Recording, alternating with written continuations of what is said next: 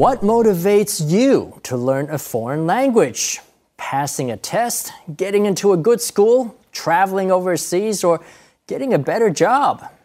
Could it be you're hoping to meet a foreign boyfriend or girlfriend? Hmm, I think some people are smiling.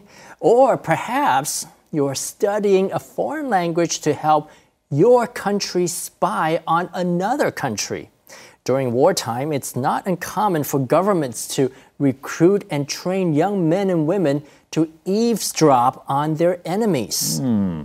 After soldiers finish language training, they're sent to listening stations.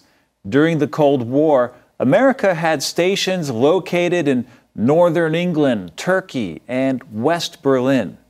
There, armed with their new language, Western soldiers listen in on Russian radio activity. Who's doing what, when, and where?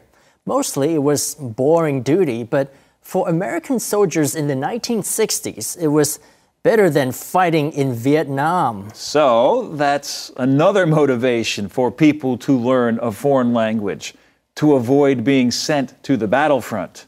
To be sure, the Russian Soviets had their own listening stations, and with each group listening to the other, everyone knew what everyone else was doing. Which meant there were no surprises. And that's good for keeping the peace, right? 不知道你学英文是为了什么？也许是为了得到一份好的工作、出国旅游、留学，还是为了找一个外籍的男朋友或女朋友？ 你知道吗？曾经有人学外语是为了报效国家。没错，在一九六零年代，The Cold War 冷战时期，很多美国人为了避免被征召入伍，被送去越南打仗，就去学 Russian 俄文。学会了俄文，美国政府就会把他们派去欧洲的 listening stations 监听站，为的就是要 eavesdrop 监听苏联方面的无线电通讯。在监听站工作，当然就没有上前线打仗来的危险。